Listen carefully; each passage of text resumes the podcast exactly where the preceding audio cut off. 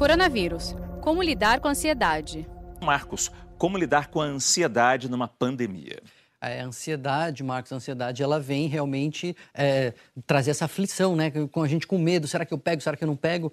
Mas é importante a gente ter um pouco de medo para a gente se proteger, para a gente não sair de casa. Agora, não é bom a gente não deixar isso virar um pânico. Tá? Então, quanto menos você ficar contando morto no mundo, quanto menos você ficar se bombardeando de notícia ruim, abrindo aqueles grupos, sabe? De notícias que só falam besteira, quanto mais você se distanciar disso, melhor. Só pega informação é, é, certificada, porque isso já vai ajudar. Marcelo, a quarentena pode deixar as pessoas mais depressivas? Qual a consequência para a saúde mental das pessoas futuramente? É, Marcela, o que a gente tem que lembrar é assim, que a, a maioria de nós não está de quarentena no sentido de que estamos é, é, doentes e precisamos é, nos afastar do outro. Está todo mundo em contenção, em distanciamento social.